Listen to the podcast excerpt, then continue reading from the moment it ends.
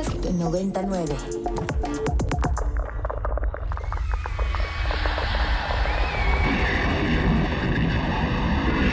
Radio Mórbido.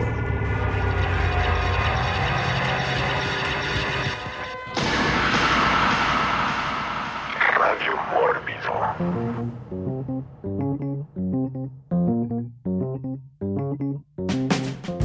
Hola, muy buenas noches y bienvenido una vez más a Radio Mórbido por Ibero 90.9 FM, su estación de confianza, porque si no fuera de su confianza no le estaría escuchando usted en estos momentos. Y Radio Mórbido ya casi por 13, 13 años al aire, estamos a nada de cumplir nuestro treceavo aniversario.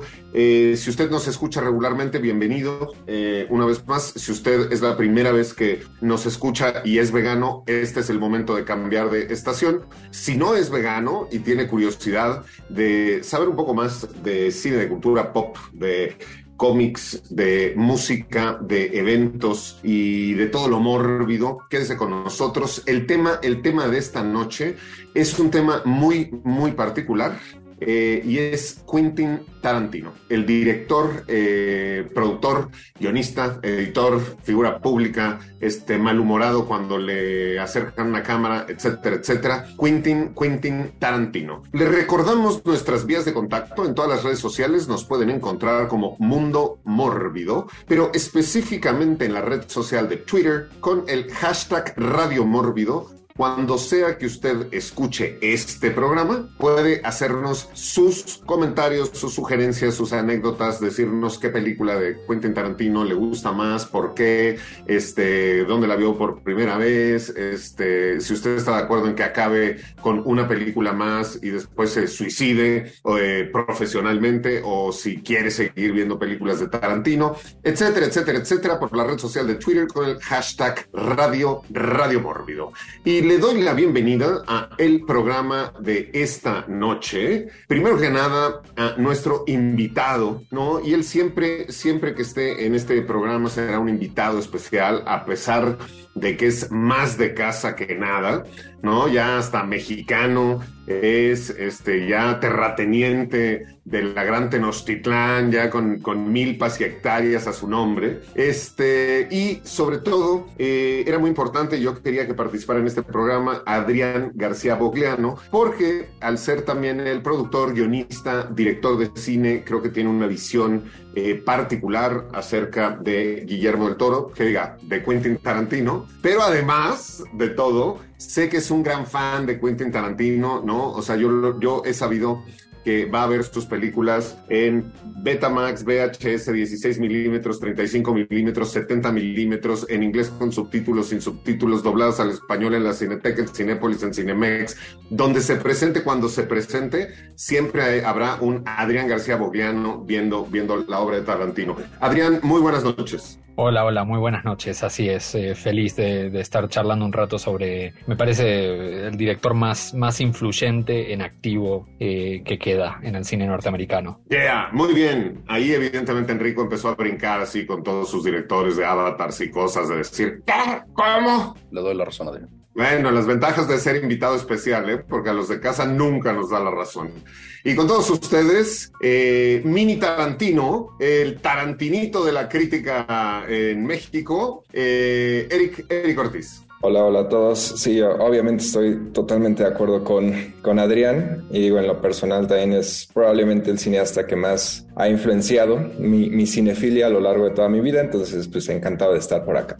Muy bien, y last but not least, eh, el hijo pródigo, este, a veces el hijo mal portado, otras, ¿no? La criatura de la noche que resguarda eh, las oficinas de Mórbido y sobre todo, ¿no? Una persona que ama, ama el cine.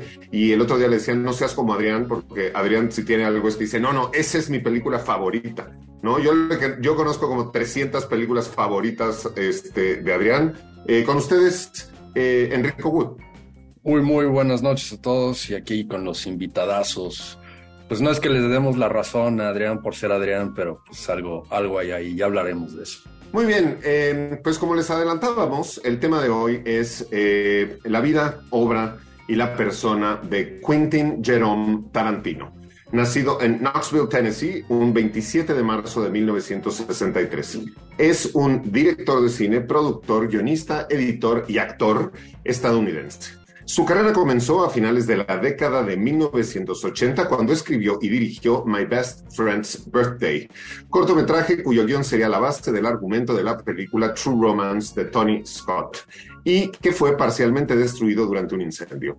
En 1992 inició su carrera como cineasta independiente con el estreno de Reservary Dogs, Perros de Reserva, considerada por la revista Empire como la mejor película independiente de todos los tiempos. Su popularidad no hizo sino crecer con su segundo largometraje, Pulp Fiction, 1994, una comedia negra antológica que se convirtió en un enorme éxito de crítica y público, además de una pieza fundamental de la cultura popular.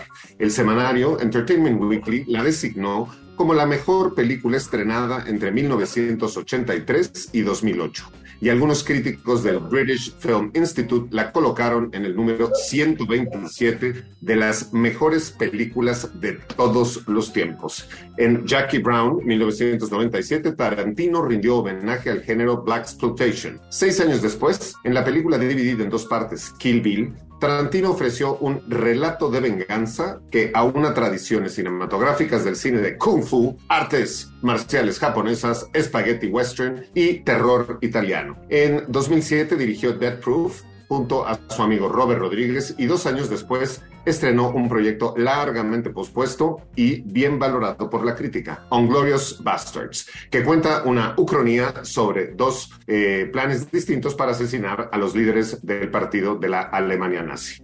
En 2012, Django Unchained. Tarantino filmó su homenaje al western, centrado en el mundo esclavista del sur de los Estados Unidos, justo antes de la guerra de secesión, y que, una y que tuvo una recaudación de 425 millones de dólares. Se alzó como su película con mayor ganancia en taquilla. En su octavo largometraje, de Hateful Eight, rinde homenaje a las películas western de gran presupuesto de 1960 y 1970, además de haber sido rodada en 70 milímetros. Cuatro años después, Tarantino regresaría a lo grande con Once Upon a Time in Hollywood.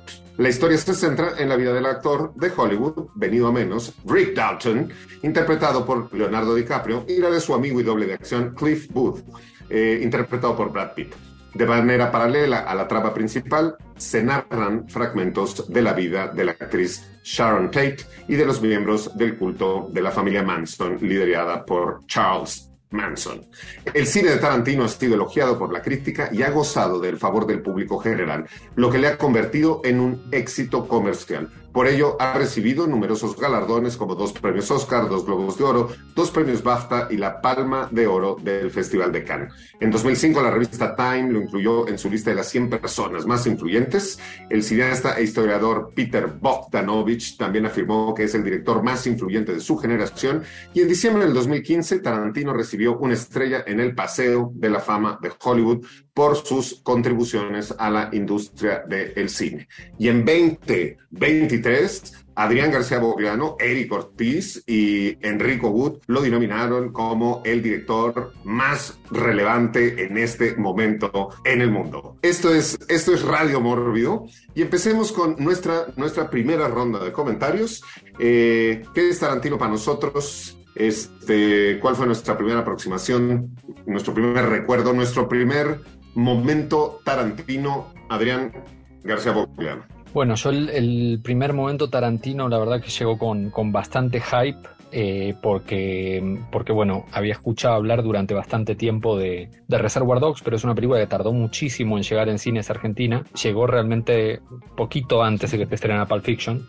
Eh, pero yo para esto eh, hice un viaje a España donde mi hermano eh, ya había visto Reservoir Dogs casi en el estreno y estaba absolutamente enloquecido y me puso un VHS y me, preparó, me mentalizó que lo que iba a ver era realmente como muy, muy brutal y así fue, ¿no? Realmente fue una película que, que para mí fue como un un antes y un después, ¿no? Eh, eh, ese, ese año yo la vi en el, en el 93, eh, fueron unas navidades en las que en, en, un lapso de dos meses vi tres para mí de las películas que han sido como que más me han marcado, fueron Reservoir Dogs de Tarantino, Acción Mutante de Alex de la Iglesia y Das Devil de Richard Stanley. Eh, y bueno, Reservoir Dogs realmente era una cosa que no, no se parecía en nada. Ah, eh, yo siento que es una película, ahora hablaremos puntualmente, ¿no? Pero siento que es una película que por ahí no se la valora por generaciones por ahí más nuevas como se la debería valorar, porque es una película que la damos un poco por sentada, ¿no? Pero en aquel momento era eh, algo que no habíamos visto, sin duda alguna. Muy bien, eh, Enrico Wood. Ah, digo, a mí, para mí hay dos directores de esa generación, de hecho, que son contemporáneos, ¿no? Con un año de diferencia, Fincher y Tarantino, los dos americanos. Y no son iguales porque incluso Tarantino lo dijo en el Charlie Rose Show alguna vez, porque Tarantino es escritor, director, Fincher no, ¿no? Él, nada más desarrolla sus guiones y es mucho más visual eh, y Tarantino es mucho más narrativo. Pero la primera vez, la primera película que yo vi de él fue en, en el 98, yo tenía 13 años y vi Pulp Fiction en VHS, en un viaje que hicieron mis papás, se fueron. Y eh, y ya sabe, ¿no? Tienes el, tío cool que era el hermano de mi mamá, que este, se brinca las trancas y, dice, Enrico, ahora que no está tu jefa, chécate esta película. Y rentó Pulp Fiction específicamente porque la viera. Y pues sí, fue una de las primeras veces que al terminar la película y dices, esta es una pinche película, ¿no? Y sí fue muy influyente como en, esta cinemanía que ahora tengo, ¿no? En, esta cosa, en, el, en el viaje de cinéfilo que, he hecho. Y luego, pues esto es la cosa de ver las, cosas eh, las cosas no en en, desorden. Vi eh, Reservoir Dogs después porque me quedé con esta cosa de que, bueno, pues qué más hay de este güey, ¿no? Y fue un, un, agujero negro de ver todo, todo lo que ese güey tocaba, todo lo que Tarantino tocó en los noventas, que era como, ya saben, desde From Dust Till Dawn, incluso cosas que eran como, como pequeños ramas ahí de divisiones, como Desperado de Robert Rodríguez, nada más porque tenía un cameo ahí, este, una cosa que produjo que se llama Cool Red, ¿no? Cosas por el estilo. Entonces sí fue como un poco ahí de, de caer en el, en el agujero negro de Tarantino en, los noventas. Y la primera película que vi de él en el cine fue, eh, según yo, Jackie Brown, aunque creo que Jackie Brown fue en el 97. Muy bien, eh, Eric, Eric Ortiz, primeras impresiones tarantinescas. ¿Qué te pasó? Ahora sí que, ¿cuándo, ¿cuándo te pasó lo que te sucedió y quedaste así? Eh, a mí ya me tocó cuando era como 10 años llevaban esas películas que ahorita mencionaba Adrián, eh, por ahí de 2003, 2004, y supongo ya también influye en el sentido de que yo entré a Tarantino con toda una suerte de mito alrededor, ¿no? Ya existía toda esta cuestión eh, del cine independiente, ¿no? Ligado a Sundance, estas películas chiquitas, digo, no solo Tarantino, obviamente Robert Rodríguez, Kevin Smith, todo este grupito de cineastas, eh, Jim Jarmusch antes. Y a mí siempre me interesaba eso, ¿no? Como estas historias de gente, y ahorita hablaremos de eso de Tarantino, ¿no? Como de la clase trabajadora que de pronto hicieron peliculitas pequeñas y saltaron a lo grande en Hollywood, ¿no? En el caso de él, ganando Cannes, eh, el Oscar, etcétera, etcétera. Entonces sí, ya entré un poco más así, ¿no? Ya en el mundo donde existía, ya una década básicamente trabajando. Todavía las alcancé a ver en, en VHS. Probablemente fue Pulp Fiction antes que Perros de Reserva y antes que Jackie Brown, pero las tres como por el misma, la misma época. Y en el cine me tocó ver hasta Kill Bill 2, porque la 1 recuerdo que no me dejaban entrar. Creo que sí era C, si no mal recuerdo. Eh, mi primo, obviamente, ¿no? La, gran influencia, y como lo he mencionado en otros radiomorbios, en general, él me introdujo a muchas cosas. Y él hablaba mucho de que, llevaba como seis años sin hacer nada y era ¿no? la cuarta película de Tarantino, El Gran Regreso. Entonces la quería ver, no la vi. Y la dos sí ya me tocó verla en el, en el cine. No sé por qué era B15 una y la otra era como C, supongo. Yeah, muy bien. Bueno, em, yo la primera película que vi de Quentin Tarantino, y aquí se notan las generaciones, evidentemente, pues fue Perros de Reserva, ¿no? Una película que me encantó, ¿no? Que me, me, me voló la cabeza, como, como dice Adrián. Una película que me gustó muchísimo y que evidentemente, en cuanto la vi, fue de que, ¿qué más ha hecho este director? No, no había hecho como muchas más películas. Me pareció una, ¿no? Película inteligente, me cayeron bien todos los personajes y de hecho eh, adopté eh, y lo he hecho a lo largo de muchos años, ¿no? El uniforme de, traje negro, camisa blanca, corbata negra y ya es automáticamente se dice, no, no, como Reservoir Dogs, ¿no? Y lo hemos hecho para festivales mórbido o para este Cannes cuando hemos ido de, ¿y cuál es el dress code? Reservoir Dogs, ¿no? Ha llegado hasta, hasta ese punto de, de cultura popular. Yo, este, digo, no he visto 80 veces en cines cada una de las películas en todos los formatos posibles, este, como Adrián, pero sí he ido al cine a pantallas grandes a ver la obra de Tarantino, con excepción de Jackie Brown, que jamás me llamó la atención y hasta el día de hoy no la he visto, pero pues supongo que algún día este, la veré. Django Chain tampoco la fui a ver al cine. Este, me esperé a tener un Blu-ray de Hateful Eight, tampoco la fui eh, a ver al cine y mi gran regreso a las pantallas de cine fue Once Upon a Time in Hollywood, película, película que me encantó. Pero Reservoir Dogs, este, sin duda, fue mi iniciación con eh, Quentin Tarantino, ¿no? Una cuestión eh, generacional y además me gusta haber no crecido como espectador al mismo tiempo que él creció como director. Eh, está usted escuchando Radio Mórbido por Ibero 90.9 y también, eh, si nos está viendo, lo está haciendo a través de Mórbido TV en toda, en toda América Latina. Pero como ya fue mucho Talking Heads, ¿no? Muchas este, cabecitas hablando de Tarantino y Tarantino es un gran melómano, al igual que Adrián. Y si hay algo que también marca las películas y la obra completa de Tarantino son sus soundtracks, vámonos, vámonos a escuchar a continuación a George Baker con Little Green Bag y regresamos con todos ustedes aquí a Radio Mórbido.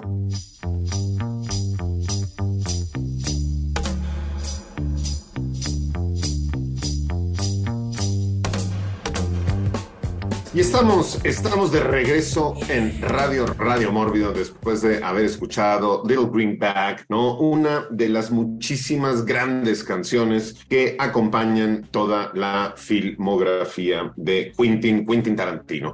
Y aprovechando, ¿no? Que somos gente muy ordenada, ¿no? Y que este, además es gente muy letrada la que me acompaña esta noche en el tema de Tarantino. Eh, empecemos por eh, Perros de Reserva, ¿no? Vámonos, tratemos de tener un cierto orden, hay mucho, mucho de qué hablar, pero Perros de Reserva, como bien decía Adrián, a mí me parece que le hace falta un poco de amor, ¿no? Y, le hace falta que, que se revisite para todo el que no la haya visto. Si usted nos está escuchando y no ha visto Perros de Reserva y le gusta la obra de Quentin Tarantino, pues tiene que regresar a los orígenes y pues eh, por Seniority eh, y también porque tiene mucho que contarnos al respecto, vamos con Adrián García Bogliano. Sí, a mí, bueno, Reservoir Dogs me parece que es una película que tiene, aparecen ahí evidentemente, digo, esto es, se sabe, ¿no? Pero todas las claves ya de lo que, de lo que va a ser después el cine de Tarantino. Eh, hay, hay ciertas cosas, ciertos elementos que luego no los va evidentemente a desarrollar, a profundizar,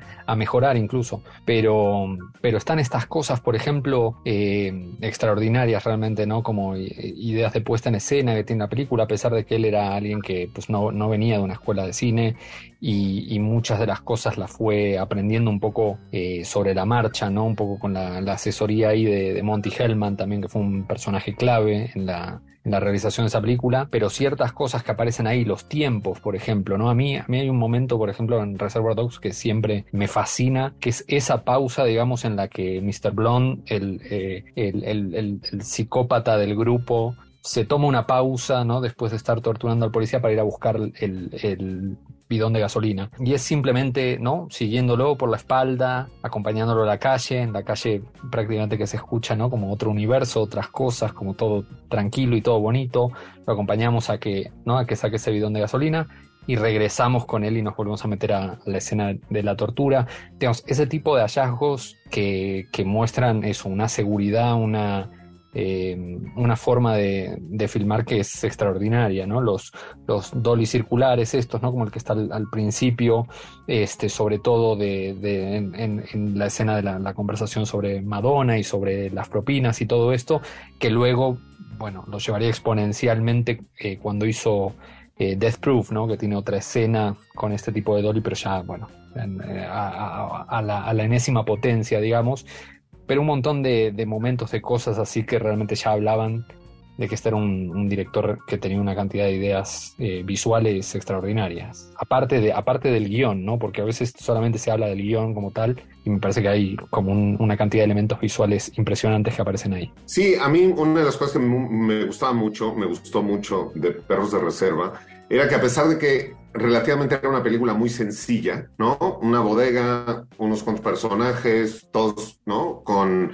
el mismo eh, vestuario, ¿no? Hablando todo el tiempo. Em, eh, me parecía que tenía, que tenía un storytelling, ¿no? O sea, que tenía una manera de contar las cosas a nivel visual, que aunque fuera como muy sencillo, ¿no? Lo que el, el setup, la, la, locación, etcétera, tenía estos grandes detalles, este, como los menciona Adrián, pero también hay una cuestión que tienen muchas películas de Tarantino, que son los diálogos. ¿no? Eh, los diálogos siempre es algo que te pueden envolver eh, y que de pronto te olvidas ¿no? De la situación en general que están viviendo, si está yendo por, ¿no? Un bidón de gasolina para torturar a alguien o si se están muriendo la otra una sobredosis. O sea, durante todas sus películas de pronto hay una serie de diálogos que son muy particulares y que además, pues, son muy similares a lo que puede llegar a ser este, la, vida, la vida real. ¿No? En ese sentido, a mí me parece que esta película tuvo un cast ¿no? Maravilloso, con excepción de uno, ¿no? Pero a mí me parece que, ¿no? Harvey, eh, Harvey Keitel, Michael eh, Madsen, eh, Steve Buscemi, Edward, Edward Bunker, ¿no? Todos como Mr. Blue, Mr. Pink, Mr. Blonde, Mr. White, pero el peor actor de toda la película es Mr. Brown, ¿no? Que es el mismo, el mismo Quentin Tarantino. Desde ahí se veía que era buen director, pero era pésimo actor. Y a mí una de las cosas que me gustó mucho, de, ¿no? O sea, de, me empezó a llamar la atención es, recuerdo muy bien la, la discusión de ¿y por qué me llamo Mr. Pink? Yo no quiero ser Mr. Pink, no, no Mr. Pink, ¿y por qué no hay Mr. Black? Y todas estas cuestiones. Muy bien, Enrico, Enrico Wood. Sí, a ver, Digo, también, como les había dicho, yo vi uh, Reservoir Dogs después de Pulp Fiction, que, que, fue interesante, ¿no? Porque en lugar de ver la primera, la ópera prima de, Tarantino en orden, pues vi, primer, vi el, el, Sophomore y ya después me aventé esta, pero ya luego estudiándola como más a fondo después, eh, fui, eh, tuve que buscar eh, City on Fire de Ringo Lam, que es eh, esta película de Hong Kong eh, de los ochentas, que es como la influencia más heavy en, en, esta película en particular, ¿no? De hecho, hay, hay muchas secuencias que son como casi espejo y es como algo que siempre ha causado polémica en la carrera de Tarantino, que si eh, está plagiando o si está homenajeando. Y para mí es como un tipo que está tan enamorado del cine que no puede este, no echarle flores a las cosas que él ama, ¿no? Este, y que están ahí presentes. Y que sí es como un, un heroic bloodshed, pero más, más americano y hasta el punto de que deja de, lado Hong Kong. Si hay como cosas tipo Hong Kong, como Harvey Keitel disparando dos pistolas al mismo tiempo, cosas así, pero también, eh, como, como mencionaban, Tarantino, además de David Mamet, se me hace como el, otro gran maestro del diálogo americano, ¿no? Son dos estilos muy distintos, el de Mamet y el de Tarantino, pero lo que tiene Tarantino con el diálogo y que fue algo que sí observé incluso con la primera vez que lo que, había visto sus películas es que la gente en sus películas, a pesar de que es un diálogo muy elaborado, lo que cliquea con la gente es que hablan como la gente, no no hablaban del robo, por ejemplo, en Reservoir Dogs cuando están sentados de la mesa de muy bien chicos, ustedes saben que ahora qué tienen que hacer. No, están hablando de música, del significado de, las letras de Madonna, que si no dejan propina o no dejan propina, su filosofía al respecto. Y eso es eso es como muy muy eh, lo que tiene que ver Reservoir Dogs, porque tampoco vemos el robo, ¿no?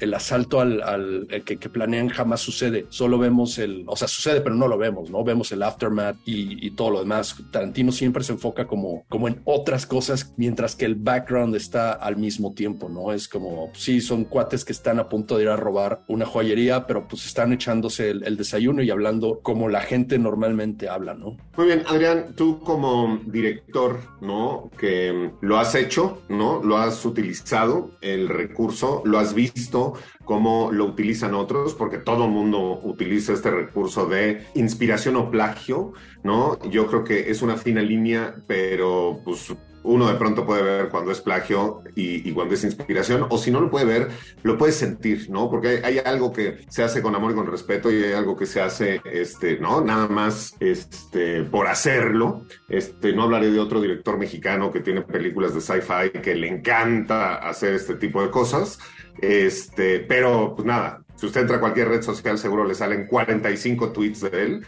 Entonces, este, descúbralo usted solito. Pero, ¿tú qué opinas al respecto de esto como director, Adrián? Eh, plagio y homenaje, este, línea delgada, mucha gente lo critica, mucha gente lo respeta. ¿Tú qué piensas? A mí, a mí lo que me parece es que Tarantino es un tipo que es un maestro de, apropiarse de un montón de cosas y pasarlas como a través de, su filtro, ¿no? Y de la forma en la, que los ve él. Eh, a, mí, a mí me pasó siempre esto, ¿no? Yo, más o menos en la misma época que, que descubrí a Tarantino, estaba muy obsesionado con el, con el cine Hong Kong y, la verdad, siempre tuve como una cosa ahí con esta película de Ringo Lam, ¿no? Por ejemplo, que yo veía las referencias claramente, ¿no? Están las referencias ahí, pero es otra cosa completamente, ¿no? O sea, e, es, me, me, parece que es una, una, reinterpretación que hace él. De hecho, me gustaría después mencionar algunas películas que a mí me parecen de las más significativas de las que él eh, ha bebido, que por ahí no son de las más comentadas.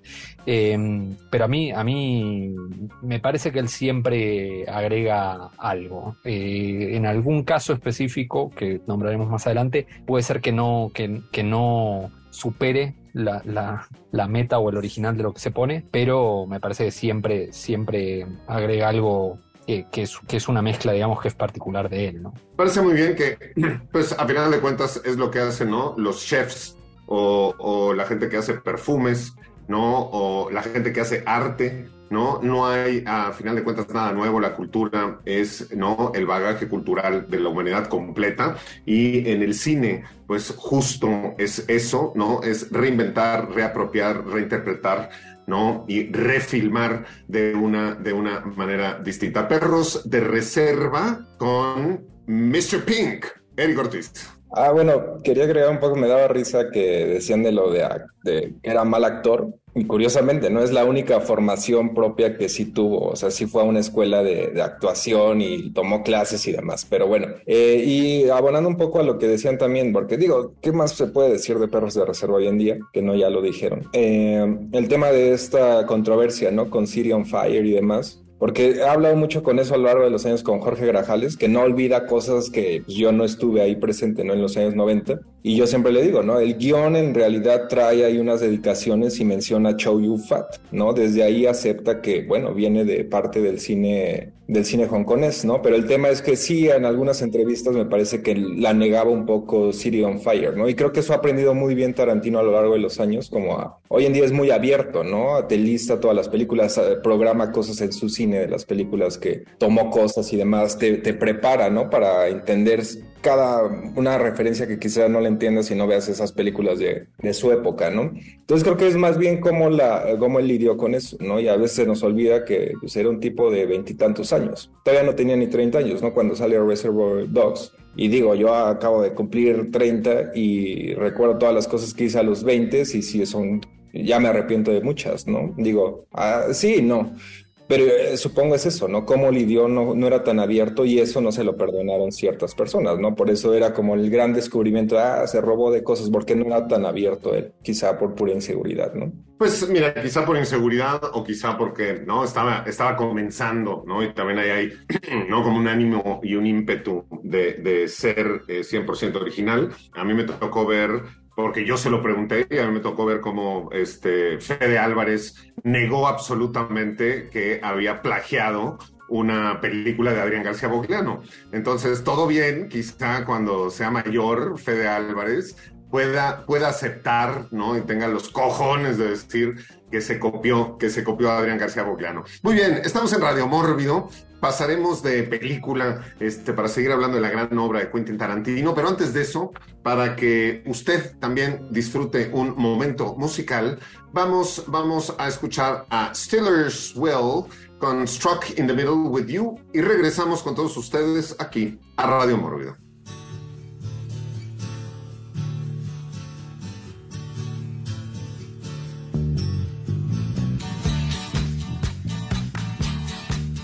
Y estamos de regreso con todos ustedes aquí en Radio Mórbido Quentin Tarantino, ¿no? Con eh, grandes invitados y sobre todo con todos ustedes que nos escuchan eh, eh, siempre o que nos ven a través de Mórbido TV. Y les recordamos que por Twitter, con el hashtag Radio Mórbido, pueden participar ustedes en este momento en el programa. Y cuando digo este momento es en el momento que usted nos escucha o nos vea, no importa el día, no importa la hora, no importa el lugar, no importa el año, ¿no? Este, estamos en 2023, pero si usted nos pone hashtag, si todavía existe, en el 2043 en Twitter, le responderemos segura, seguramente. Estábamos hablando en el bloque anterior, cuando empezó el programa, Adrián nos decía que cuando uno ve eh, ya en, retrospectiva, perros de reserva, se ve, se ve desde ese momento, ¿no? Como las grandes claves, se ve como al cineasta en el que se convertiría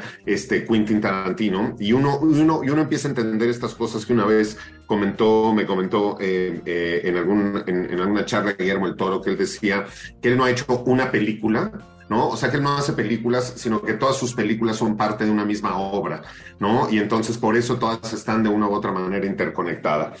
Eh, en este sentido, creo que otra de las cosas que nos muestra Quentin Tarantino desde Perros de Reserva es su amor por la música, ¿no? Es, es esa particularidad que también son los soundtracks y las canciones que él escoge para, para sus películas. Y en este sentido, y porque sé que es un melómano absoluto, y no dudaría que tuviera, para todos los que nos están viendo por Mórbido TV, ahí a la mano 14 viniles de Quentin Tarantino listos para mostrárnoslos.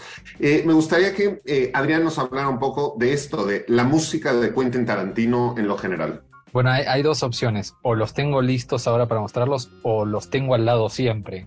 Voy a dejar que, que cada quien saque sus conclusiones. Eh, sí, la música, bueno, eh, no, no, no, sé si hay mucho para decir al respecto.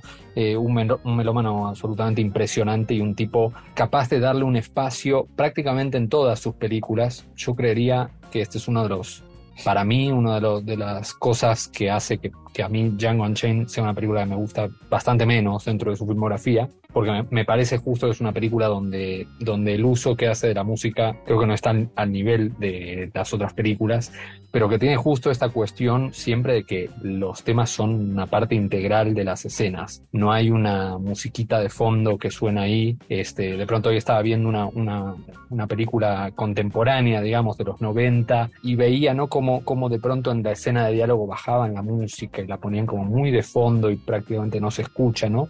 Y eso es todo lo contrario a lo que hace Tarantino. ¿no? En Tarantino siempre la, música, si hay un diálogo, está prácticamente ahí compitiéndola ¿eh? y, y, siempre eh, están pensadas las escenas de una forma como, como integral con esta música. ¿no? Y la verdad que sí, yo a lo largo de los años he capturado algunas grandes joyas que tengo por aquí. No sé si es el momento, si te parece, de mostrarlas o si nos esperamos. Bueno, en lo que Adrián las busca o las tiene ahí eh, junto, ¿no? Eh, a mí me parece eh, que es una de las cuestiones que mencionaba ahorita Adrián, de que de pronto la música está al mismo nivel y al mismo volumen que los diálogos, es porque, y yo en algunas de las películas de Tarantino lo he sentido y y, lo he entendido mucho más que en otras, es porque la música se vuelve parte del diálogo, ¿no? La, la, música está conviviendo en el storytelling, ¿no? Con el mismo nivel de importancia que el diálogo, entonces es un diálogo más, ¿no? No es un adorno, ¿no? No es un, un, un, complemento, no es una guarnición, sino la música este, se vuelve un protagonista, un protagonista también, y eso es, eso es muy interesante y nos muestra también lo que eh, decíamos en algún momento, y es, y es, es particular que Quentin Tarantino no es egresado de una escuela de cine, no tuvo esta formación o de formación ¿no? formal este, que, de, que, de pronto tienen, tienen los cineastas, y es un gran contador de historias, ¿no? Y entonces es un gran contador de historias y que de pronto dice, esta música nos está ayudando a contar y a llevar a la gente a este, a este momento. Eh, Eric, Eric Ortiz. Sí, o sea, es más bien estudiante de los cineastas, ¿no? Como Sergio Leone, ¿no? Él lo ha dicho en entrevistas, obviamente, de, sus más influyentes, y al mismo tiempo en este lado de la música también él se ha convertido en, hoy en día no existiría, por ejemplo, James Gunn y Guardianes de la Galaxia, ¿no? De los soundtracks más populares. Es la misma fórmula, ¿no? Tarantiniana, que ya también damos por sentado como eh, rescatar canciones que quizá no sean las obvias, en el caso de Perros de Reserva, ¿no? De los años 70 y esta estación de radio ahí este, ficticia, ¿no? Que pasa pura, pero no te pasa, y él también lo ha dicho, eh, no, no te pasa, era deliberado, no te va a pasar, no sé, Led Zeppelin, no te va a pasar Rolling Stones, ¿no? No, te va a pasar las que me acuerdo ahí vagamente yo y que quizá no todos conozcamos. Y, eso también ha sido parte esencial. Ahorita me acordaba, por ejemplo, de Down in Mexico, esta canción de, de Dead Proof, que si no mal recuerdo por ahí la puso Adrián en alguna fiesta de, de creo que puso un DJ set. Y ese es un ejemplo perfecto, una canción de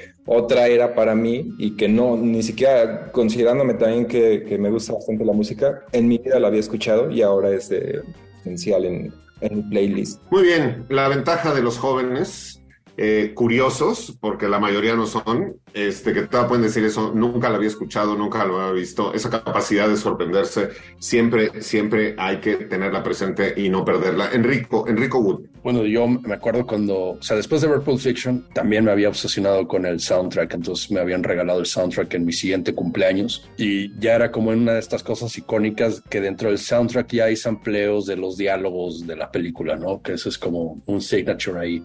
Y, y y ahí te empiezas a meter como en esto de qué géneros eran, que usó mucho surf, eh, Ricky Nelson, cosas por el estilo, ¿no? Que, que, era como parte de esta onda retro que, que, venía al final de los 90. Y digo retro, es curioso hablar del retro ahora, eh, que se considera en aquel entonces cuando era una diferencia nada más como de 30 años, tal vez. Ahora cuando hablamos del retro ya son diferencias de, ¿no? De, de más de 30 años, ya casi 50 años en algunas de estas cosas, que es un poco duro de, de verlo, ¿no? Pero es, estas influencias de Tarantino siempre ha sido un un director que, que no era como muy de, de, verlo, con, de, más bien como de seguir las tendencias contemporáneas, ¿no? De, de aquel entonces, sino que siempre se iba para atrás, ¿no? Era y res, rescataba como estas, estas cosas. Este, desde las películas que él veía hasta las series de televisión de las que hablaban, porque también Tarantino no le hacía el feo a las series de televisión, las rescataba, ¿no? O sea, se utilizaba mucho eh, cosas como Bonanza o este, la, eh, Twilight Zone, cosas, ¿no? Hablaban, metían un poco de eso ahí. Y fue tan influyente que de, desde que apareció en la escena eh, de los 90, o sea, habían directores que completamente hacían rip-offs de, ¿no? De, películas de Tarantino. Muy bien, pues antes, antes de irnos al, al, al, corte, justo esto que estamos hablando, vamos a ir a un, a un mini segmento musical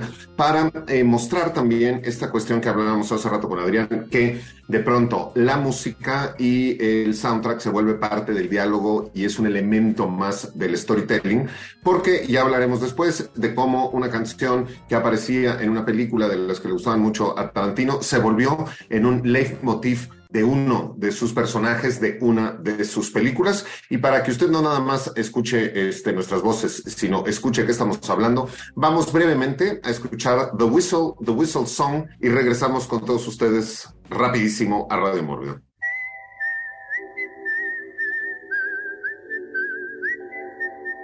Brevísima, brevísima pausa, pausa musical con el silbidito que pues viene originalmente de otra canción y que se volvió ahí un leitmotiv de uno de los personajes y pues de esta, de esta gran, gran película Kill, Kill Bill.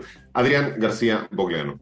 Sí, no, eh, impresionante. Justo, bueno, acá, acá, si quieren, empiezo a mostrar algunas de las cosas que tengo, porque justo el primero que tengo aquí a mano es el, el vinilo original, la primera edición que salió de Kill Bill, pero eh, con esta, este agregado hermoso además, que son las firmas que me consiguieron eh, nuestro, nuestro querido amigo de, de Cinema Zombie, Rodrigo Bobarte, de su visita en Colombia, de las 5678 que autografiaron ahí esa, esa, esa, hermosura de edición. Este, este es una, para mí una de las, de las grandes joyas que tengo por acá. Muy bien. Eh, digo, eh, estábamos hablando de eh, la filmografía en general de Tarantino, ¿no? Y eh, cómo rescata y cómo utiliza todos estos elementos. Y algo que podría haberse antojado imposible en algún momento, si alguien lo hubiera mencionado, era volver a hacer una escena con una música y con un actor bailando eh, que fuera tan icónica o más que lo que ya ese actor había logrado en eh, Fiebre de Sábado por la Noche.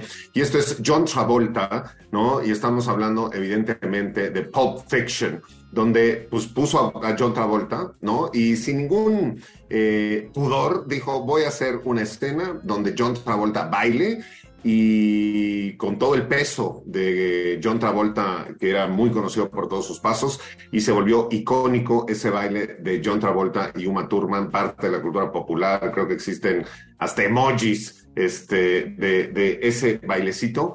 Entonces, eh, pues nada, empecemos, empecemos a hablar de Pulp Fiction. Eh, habrá que hacer un corte, pero me parece que eh, podemos, podemos hacer una bocas de Pulp Fiction con eh, Enrico Wood. Y ahora que mencionaste a Travolta, lo digo rápido, es que eso se volvió como una de las firmas también de Tarantino, que era tomar actores que se consideraban olvidados ¿no? y, y, revivir sus carreras de una u otra manera. Una cosa que, que hizo con, con, Travolta y luego con Pam Grier, intentó hacerlo en Jackie Brown, ¿no? Pero es, eso es como el, revitalizante fue una de las cosas que, también se volvieron parte de su repertorio. Bueno, y mm, eh, Pulp Fiction, una película que tiene, digo, a John Travolta, Uma Thurman, Bruce Willis, Samuel L. Jackson, Tim este, Roth, solo por mencionar algunos, o sea, un cast ¿no? Como en todas las películas de Tarantino, impresionante. Eric, Eric Ortiz. Y a mí siempre me llama la atención cómo cuenta que Pauline Kael, esta crítica de cine fue vital porque en esa época nadie quería a Travolta, ¿no? Luchó bastante para que lo aceptaran, pero él decía, ¿no? Que tenía como la validación de esta crítica que decía, tiene que regresar yo a Travolta, ¿no? Y eso también, obviamente, por obvias razones me,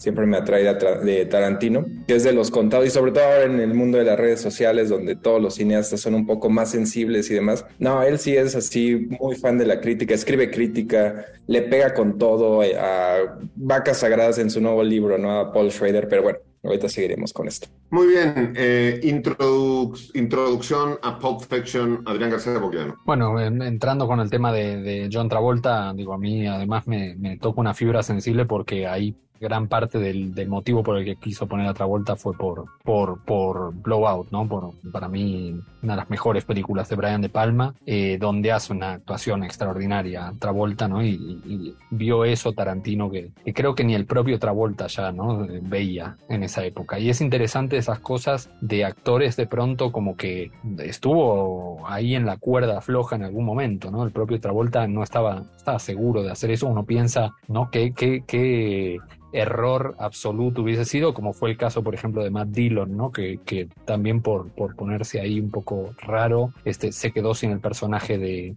que iba a ser él, ¿no? Que era el de, Bruce Willis. Ok, digo, esa, esa no me la sabía. Este, qué bueno que le tocó, la verdad, este, a Bruce Willis, eh, y pues qué pena Qué pena por Mr. Dillon. Eh, Enrico Wood. Parece que eso de, de, lo de Bruce Willis fue la, la, historia más sencilla del mundo, porque fue algo así como que se juntó con, en una comida con Samuel Jackson, dijo, güey, pues chécate esta, ¿no? Una, una cosa así. A ver, Adrián. Con, con, con, con, Harvey, con Harvey Keitel. Estaba en la casa de Harvey Keitel y Harvey Keitel era amigo de Bruce Willis y lo invitó, aparentemente sin mucho motivo. Y Bruce Willis empezó a, a cuotearle Reservoir Dogs. Bruce Willis era fanático de Reservoir Dogs y que se juntaban con sus amigos a Reservoir Dogs y a pedirle prácticamente por favor en el momento en el que Bruce Willis estaba en su punto álgido, ¿no? Que lo, que lo tuviera en cuenta para la película. Yeah, pues bueno, eh, sin duda, sin duda, este, aunque ya se le va a olvidar a Bruce Willis todo eso, este, qué bueno que a nosotros, a nosotros no. Eric, Eric Ortiz. Hay otra también de este, Lauren Fishburne, iba a ser este, el, rol de Jules, eh, y lo rechazó porque también está curiosa eh, que Tarantino entendía, o sea, decía, no, pues su agente tenía razón, ¿no? Se fue por algo más grande e hizo la de Die Hard y lo habían casado para ser el villano. No recuerdo si era la 2 o la 3, pero eventualmente Samuel L. Jackson impresiona en el Festival de Cannes a los productores de esa de Die Hard y le termina también ganando ese rol. O sea, le salió por todo mal a, Larry Fishburne y digo, obviamente años después le tocó ya la suya, ¿no? Sobre todo con The Matrix, ahí con Enrico. Pero hay un sinfín ahí, o sea, Tarantino también, ¿no? Es importante importancia del, él lo ha dicho también, ¿no? Es como el 80-90% de la importancia del reparto. Si, si casteas bien, ya tienes ahí hecha la, la, película. Y hay cosas que hoy no pensamos. David Carradine no iba a ser Bill, ¿no? Iba a ser este Warren Beatty, pero resulta que al tipo no le gustaba para nada el spaghetti western y las películas de samuráis y de kung fu. Muy bien, dentro de la, dentro de la filmografía general de eh, Quentin Tarantino, eh, ¿en qué lugar, en qué posición pones Pulp Fiction Adrián García Bogliano? tiene que estar muy arriba, la verdad. Eh, también pasa eso, ¿no? También termina siendo una de esas películas que como es el clásico, eh, bueno, a veces alguna gente se pone como a, negarla, pero yo no me olvido también, vestido de traje negro, corbata y, camisa blanca, yendo el día del estreno a ver Pulp Fiction, la impresión que me, que me causó esa película, ¿no? Y creo que a toda una generación realmente nos, eh, nos, nos, causó una, una, impresión, ¿no? Que era algo que no habíamos visto nunca en nuestra vida, muy potenciado incluso por encima de lo que era Reservoir Dogs, que todavía se sentía como una película de género, ¿no? Como dentro de un género dentro de un, ¿no? un haze movie con, muchas cosas muy interesantes, pero esto era otra cosa, ¿no? Y era, bueno, es, la película, digamos, eh, donde, donde rompe la estructura, donde hace un juego con la estructura que solamente un tipo, y esto es una cosa muy interesante para, para leer y para entender un poco cuando uno lee eh, Cinema Speculation, su libro, que es un tipo que ha aprendido a estructurar películas no en base a libros, sino en base a ir al cine y ver qué es lo que funciona, ver películas en una sala llena eh, un sábado a la noche y sentir al público, ¿no? Y, tiene mucho de eso la película, ¿no? Esta cuestión, por ejemplo, de, de Travolta muere pero regresa, eh, que es realmente para un, para un efecto final, para una sensación final que le quiere dejar a la audiencia y que es de alguien que realmente tiene una, tiene una idea del cine que es extraordinaria. Yeah. Muy bien, pues si hablamos de romper la estructura, nosotros rompamos la estructura del orden este, y rompamos la estructura de que nada más nos escuche a nosotros hablar. Y pues como cuando se rompen las estructuras, las estructuras y explotan cosas y se escucha bang bang, pues vámonos nosotros a escuchar justo a bang bang con My Baby Shut Me Down y regresamos con todos ustedes eh, después del corte aquí a Radio Mórbido.